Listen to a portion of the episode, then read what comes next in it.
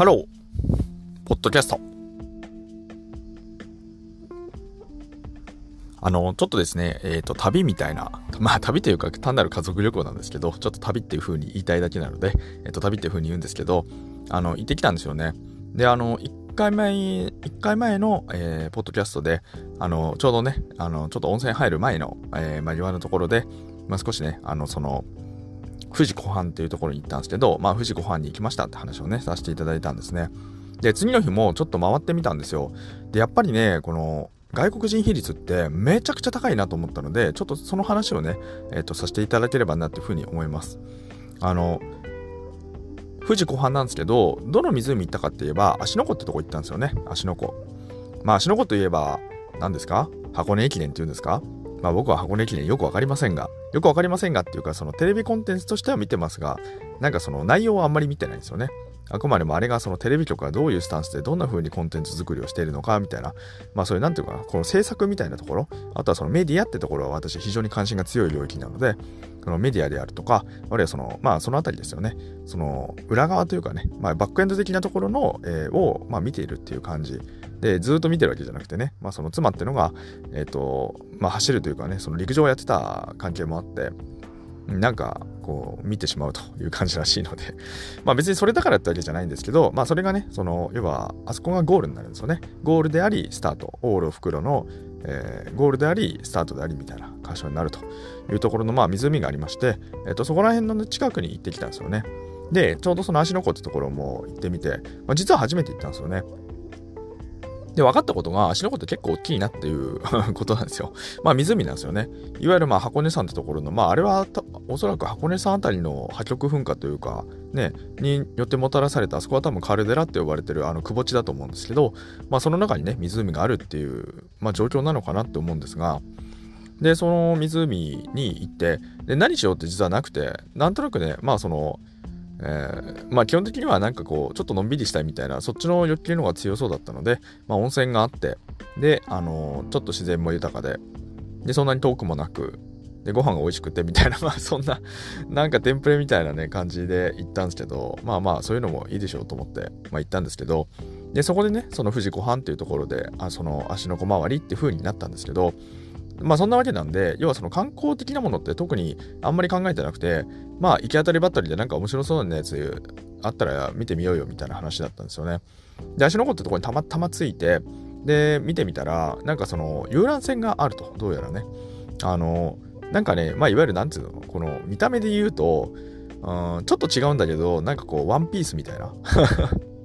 ワンピースって僕漫画実はほとんど読んだことないんだけど、あの、ワンピースの、なんていうか、こう、海賊船みたいなね、まあ、その、なんていうか、ちょ、ちょっとなんていうか、こう、うーん、なんていうのかな、ちょっと、それをもうちょっとチャチにしたような感じの、まあ、そういう遊覧船みたいなものがあって、で、どうやらね、これ、その船に実際乗ったんですけど、乗ってみて定員500人って書いてあったんで、まあ、結構な人が入る遊覧船があって、おそらくね、3、4隻ぐらいでぐるぐるぐるぐる、で、航路があって、3つ駅があるんですよね。3つ駅があって、3つの駅を、まあ、ぐるぐる回ってると。そんなような感じだったんですよね。では、その500人規模の、要は遊覧船があって、で、500人規模って結構でかいわけですよ。で、そいつがね、要はその U に、なんていうか、何十分間かぐらいかけて、その湖は横断できるって話なんで、まあ、それなりにね、大きいよって話であるのと、またそういうその遊覧船みたいなものがね、あるんだってことが分かって、で、乗ってみたってわけなんですよ。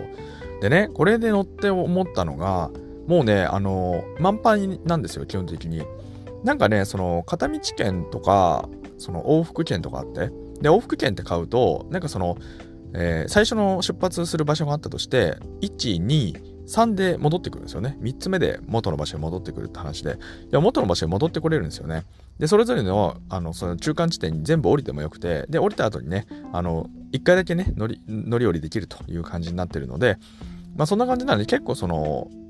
それぞれの駅というかね、ポイントに着くと、まあ、それぞれその、そこそこね、降りる方と、で、乗る方とって、結構流動性があるような感じだったんですよね。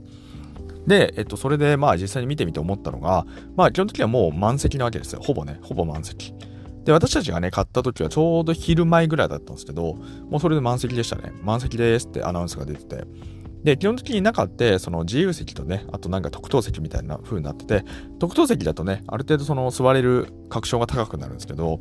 まあ、そうじゃないとね、基本的にこう立ちっぱであったりとかって話もあって、だから満席ってなっちゃうと、基本的にこう座席を確保しないと座れないみたいな感じなんですよね。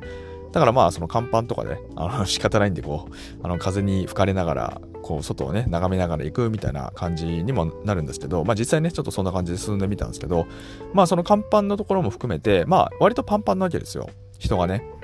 で、えっと、ちょっとすみませんね。なんか僕、ついつい話が長くなっちゃうんですけど、で、本題の話をすると、結局、その、どのぐらいの割合がその外国人比率だったのかっていうと、僕の体感で言うとね、75%ぐらいですね。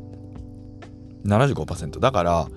日本国内の人が25%、で、それ以外が75%が国外の方って感じですね。で、えっと、その国というかね、いわゆるそのどういう系統の人たちかなって思ってみたら、やっぱりね、こう、アジア系と欧州系がね、やっぱ多いですね。で、意外だったのが、僕結構ね、アジア系っつっても、うん、なんか、そんなにほら、中国もね、そんなにインバウンドが再開してる様子もないんで、そんなにいらっしゃらないのかなと思ったら結構いらっしゃるような感じですよね。おそらく、まあ、あの、中華圏の方なんだろうなって方とか。で、あとね、結構驚いたのが、あの、インド系の方とか、あとその東南アジア系の方も割といらっしゃって、で、あとね、欧州もね、結構なんかこう、アメリカっていうよりはね、なんだろう、なんかこう、なんかフランスとか、フランわかんない。なんか東欧的な感じというかね、まあ、言語わかんねえな、みたいな あの、感じの方とか、あとね、結構あの、あの、黒人系の方もね、ちょいちょいですけどいらっしゃってみたいな感じで、マジでね、なんかこう、なんていうのかな、あんまり偏りを感じなかったんですよね。うわマジでまんべんなくいるわみたいな感じというかね。まあでしたね。だから今75%って言ったんだけど、なんかもっと高かったかもしれないな、みたいなことも思うぐらいに。だから僕もその、行きの時も、そうね、そういえば日本人の人ほとんどいなかったよな。うん、領土なりそうだよな。外国の方だったしな。で、ホテルのね、話もちょっとさせていただいて、ホテルはおそらくその場所によってね、いろいろその偏りはあると思うんですよ。その外国人比率高めなホテルとか、低めなホテルとかね、あると思うんですけど、まあ僕らがね、泊まったところはね、あの、そう、外国人比率高めでね、なかなかいい感じだったんですけど、その、店員さんとかもね、含めて、なんか店員っていうかあれか、だからそのバイキングの、そのバイキングっていうんですか、今ビュッフェっていうんですか、わかんないですけど。まあそこのね、店員さんも結構外国籍方の多くて、うん、なかなかいい感じだなって思って、思ったんですけど、うん、でもね、やっぱりまあ、高いなっていうのと、あとはその、すれ違う人、すれ違う人というか、まあ、要は人が多いなって話もね、込みで、やっぱりね、思って、うん、だからやっぱりその、インバウンドっていうか、改めてそのね、今日はちょっと足の子っていうところの、極めてその限定的なね、状況のお話させていただいたんですけど、まあ、結構ね、予想に反して、もしかするとインバウンドって復活してんじゃないのかな、みたいなことをね、ちょっと感じてみましたっていうね、そういう、まあ、実体験というか、そのようなレポートって形でお送りさせていただきました。えー、このチャンネルでは明日がちょっと楽しくなる IT というコンセプトで IT ってのは私が6回拡大解釈した IT をお届けし皆様の明日がちょっとでも楽しくなればというそういうチャンネルになっております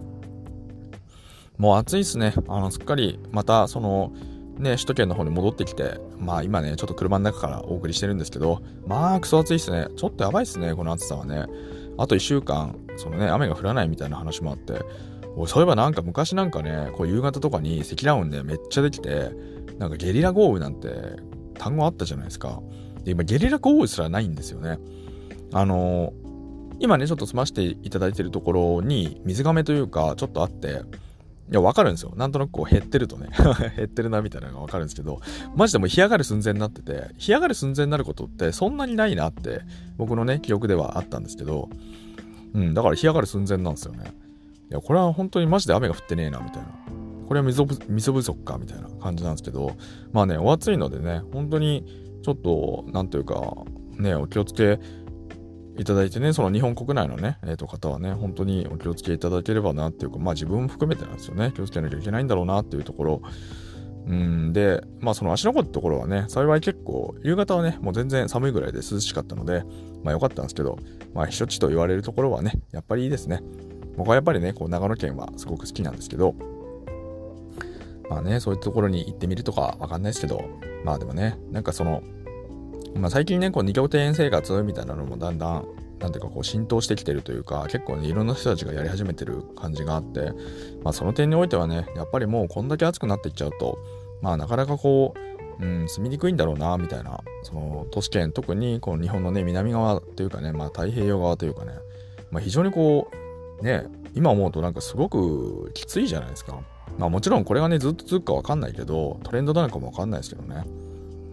まあやっぱり、なんだろうかな、その、まあその涼しい場所も行ってみて、まあ単なる旅行ってよりは、うん、なんかそういうところにね、転々として暮らせるような感じの、うん、なんか要はそのすごく何が言いたいかっていう快適な場所ね。快適な場所に転々として過ごせるような生活動線という、まあ、ライフスタイルみたいなものが、うん、築けるといいんだろうなだから子供みたいなもの持っちゃってると学校みたいなものがあるからこれはちょっとネックだなとか、うん、やっぱり公教育はどうなんだろうかみたいなちょっと堂々巡りになってくるんですけど、うん、やっぱりなんかねこういろんな場所に行ってみて思うのは、うん、この定住スタイルっていうのは果たしてこのねこの次のねこの10年20年も果たしてこのリモートワークうんぬんみたいな話もありつつ、うん、どうなんだろうかみたいなね、ところも合わせて感じましたっていうね、ちょっとその最後はちょっと、えー、ヨタ話なんですけども、そのようなこともね、感じましたっていうお話をさせていただきました。えー、ちなみにですね、ちょっとね、あの、僕は実はその後で、ね、体調崩しちゃいまして、なんかもうずっと運転してたからね、同じ体勢でずっと運転してたのと、あとなんかね、その、僕アレルギー持ちで、結構ね、その鼻炎がひどいんですけど、